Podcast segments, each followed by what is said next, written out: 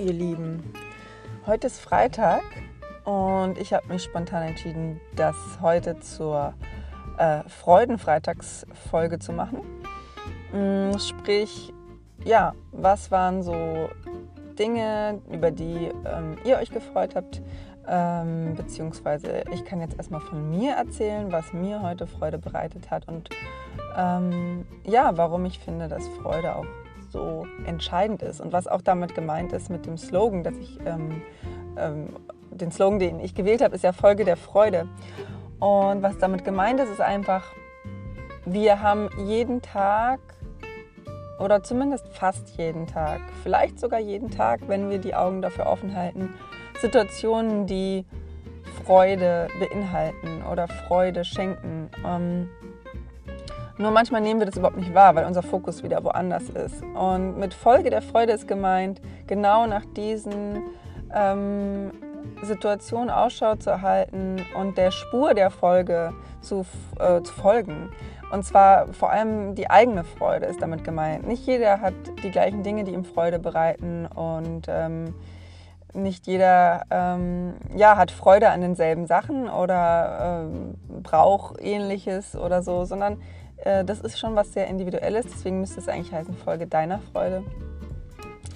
Und ja, sich das zu gönnen, Freude zu erlauben. Ähm, ich finde deswegen die, den Buddhismus sehr sympathisch. Es ist im Gegensatz zum Christentum doch eine weitaus freudvollere Religion. Um, und der Dalai Lama, der ja da ein, ein leuchtendes Beispiel ist, ähm, ist ja auch ein großer ähm, Fan von Freude und verkörpert das auch total. Und, und ich finde auch total schön, wie er den Unterschied von Freude und Spaß nochmal ähm, ja, unterstreicht, dass irgendwie Spaß ist, ist sowas ganz Kurzes, eher Oberflächliches, was jetzt auch nicht negativ sein muss, aber Freude ist schon noch ein viel tieferes Gefühl. Und heute Morgen habe ich meine Tochter beim Baden mm, beobachtet und die hat so aus dem Herzen gelacht und sich gefreut über, über ihr Spritztier und dass es da so rumspritzt und, und das war wirklich pure Freude. Und wenn sowas ist, dann berührt das auch auf jeden Fall mein Herz. Und vielleicht kennt ihr das auch, wenn jemand irgendwie wirklich aus vollem Herzen lacht oder in der Freude ist oder Freude bei etwas erlebt, dann ist das auch ansteckend und ähm, ja, was sehr, sehr Positives. Und ich glaube auch, meine Überzeugung ist, alles, was wir aus Freude und mit Freude tun, hat immer irgendwo ein gutes Ergebnis. Und deswegen Ladet die Freude mehr in euer Leben ein. Vielleicht nehmt den Freudenfreitag als Anlass dafür. Ich auf jeden Fall habe heute besonders die Augen und Ohren aufgesperrt, was mir Freude bereitet hat. Eine Situation habe ich ja schon berichtet, die mit meiner Tochter. Jetzt freue ich mich gerade total auf meinen Sohn, den ich jetzt von der Schule gerade abhole und ähm, freue mich aufs Wochenende. Wir gehen am Freitag immer Eis essen, so eine kleine Tradition. Ähm, ich freue mich über die Sonne, die heute scheint. Habe heute schon beim Autofahren super gute Musik gehört, was mir auch immer mega Spaß macht. Ich hatte eine schöne Therapiesitzung mit einer Patientin. Ähm, das war auch, hat mir auch, mein Beruf macht mir auch die allermeiste Zeit Freude. Und ähm, ja, ich, ich freue mich auf jeden Fall aufs gemeinschaftliche Frühstück am Wochenende, die, die Zeit. Ich freue mich auch sehr auf das Glückstraining, was jetzt doch stattfinden kann, allerdings eben in anderen im anderen ähm, Kontext als geplant, eben nur zu dritt und äh, draußen und mit viel Abstand, aber besser als nichts. Und ich freue mich sehr, dass es stattfinden kann, weil schon die Vorbereitung hat mir Freude gemacht, aber das jetzt auch wirklich äh, ja, lebendig ähm, durchzuführen mm, und ja, das jetzt zu erleben mit den beiden Teilnehmerinnen, da freue ich mich auch sehr drauf. Ja, so viel meine Highlights. Ich würde mich super freuen, jetzt auch noch von euch zu hören, was eure kleinen Freuden des Alltags oder des Tages waren. Das, ähm, es können auch die kleinen Sachen sein, die kleinen Freuden, wie man so schön sagt. Und ja, lasst es mich gerne wissen, ähm, teilt es mir mit, entweder bei Instagram, äh, Facebook, WhatsApp, welches Social Media auch immer du dafür nutzen willst. Ähm, und ich freue mich davon zu hören. Und deswegen bleibt mir jetzt eigentlich nur noch zu sagen, ja, folge deiner Freude heute und am Wochenende und überhaupt. Und ähm, ja, ich wünsche dir einen ganz schönen restlichen Freitag noch und ein freudiges Wochenende.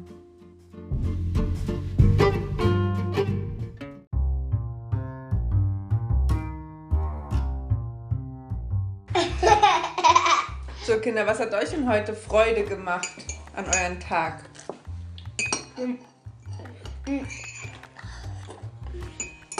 Ich fand es. Mira, was, was gefällt dir denn so? Ich, ja, ich habe ich, ich hab mit dem Pferd getaukelt, als ich meine Ei, mit ein, mein Ei genommen habe. Mit einem Pferd geschaukelt? Mhm. Aha. Ähm, Ich habe dann St. Martin gesungen. Mmh, Aha. St. Martin. Und dann war ein, ein, ein armer Mann da. Da war ein armer Mann. Ja. Ja, du meinst den, den, den. Weil, äh, ich weiß, welchen du meinst, Mira. Und was hat der St. Martin gemacht? Hat einen Mantel gegeben. Hat er ihm seinen Mantel gegeben? Ja, ein halbes Stück, gell? Er hat dann mit einem Schwert den, den Mantel kaputt, gell? Und dann hat der und dann hat er auch ein bisschen gegeben. Der hat geteilt, gell? Ja. Das meinte ich.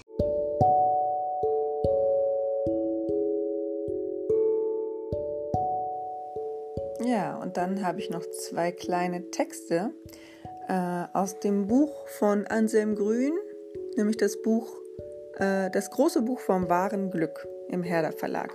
Und hier sind zwei kleine Texte aus diesem Buch, die ich zum Thema Freude gerne mit euch teilen möchte.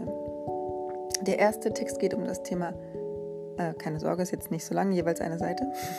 Der erste Text geht um das Thema anschwellende Freude. Der französische Dichter André Gide schrieb einmal, zu Zeiten wurde meine Freude so groß, dass ich etwas von ihr mitteilen wollte, irgendeinen lehren, was sie in mir so lebendig machte. Es gibt eine stille Freude, die man lieber für sich behalten möchte. Sie erfüllt das Herz mit Heiterkeit und innerem Frieden. Man strahlt sie aus, aber man kann nicht über sie sprechen. Sie ist einfach da.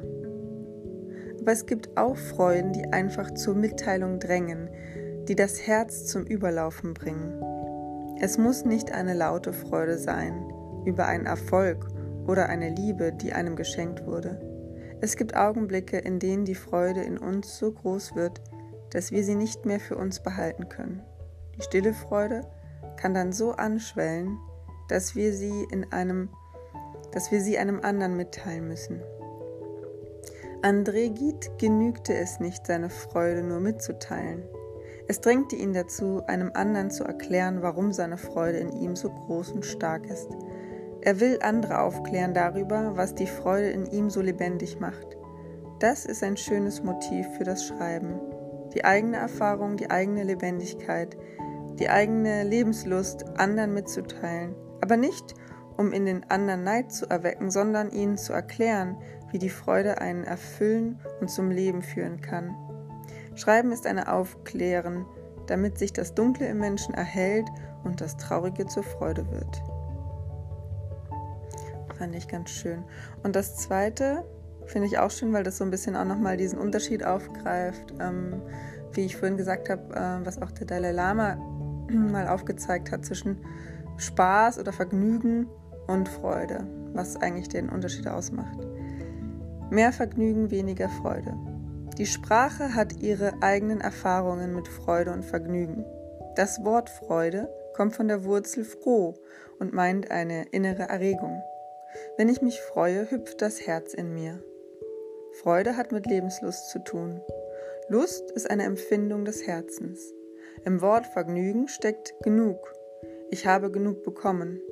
Ursprünglich kommt das Wort Vergnügen aus der Rechtssprache. Wenn der andere mir genug bezahlt hat, dann bin ich zufriedengestellt, dann bin ich vergnügt. Die Sucht nach Vergnügen hat etwas von dem Äußerlichen der Bezahlung. Ich bezahle Geld, damit ich mein Vergnügen habe, damit ich genug bekomme von Unterhaltung. Aber solches Vergnügen erreicht nur selten das Herz. In der Freude hüpft das Herz. Im Vergnügen hat es das Gefühl, genug an Gegenwert bekommen zu haben. Hermann Hesse, der viel über diesen Zusammenhang nachdachte, hat gesagt, die hohe Bewertung der Minute, die Eile als wichtigste Ursache unserer Lebensform ist ohne Zweifel der gefährlichste Feind der Freude. Möglichst viel und möglichst schnell ist die Losung. Darauf folgt immer mehr Vergnügen und weniger Freude. Hesse hat seine Umwelt immer genau beobachtet. Und es ist auch ein heftiger Kritiker, er ist ein heftiger Kritiker der hektischen Jagd nach immer neuem Vergnügen. Wer immer in Eile ist, vermag sich nicht zu freuen. Hesses Überzeugung, die Vergnügungen, denen die Menschen heute nachjagen, um ihren Spaß zu haben, sind letztlich Ersatz. Und sie sind Zeichen einer inneren Unfähigkeit, Freude zu empfinden. Freude braucht den Augenblick und die Langsamkeit. Wer von einem Event zum anderen eilt, erlebt höchstens ein kurzfristiges Vergnügen. Hermann Hesse hat über diesen Zusammenhang nachgedacht. Er sieht in der Eile den Feind der Freude und die Ursache, statt Freude nur noch Vergnügen zu suchen, das man sich kurzfristig kaufen kann. Wer Freude lernen will, muss offensichtlich langsamer treten. Er muss sich darin üben, ganz im Augenblick zu sein, anstatt immer wieder neu allen Vergnügungen nachzulaufen, die er erhaschen kann, um genug zu haben. Seinem Herzen und seiner Sehnsucht wird das nie ganz genügen.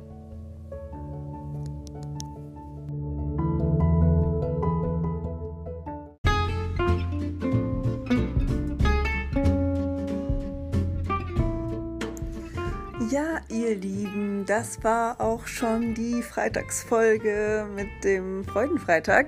Ähm, eine knackige, kurze Folge. Und ähm, ja, ich, mir bleibt jetzt nicht mehr viel ähm, zu sagen, außer ich wünsche euch wirklich noch einen schönen restlichen Freitag. Genießt die Sonne, wenn ihr könnt. Ähm, habt ein schönes Wochenende und ja, folgt eurer Freude folgt eurer Spur der Freude und sammelt ein paar schöne Glücksmomente. In diesem Sinne, bis ganz bald.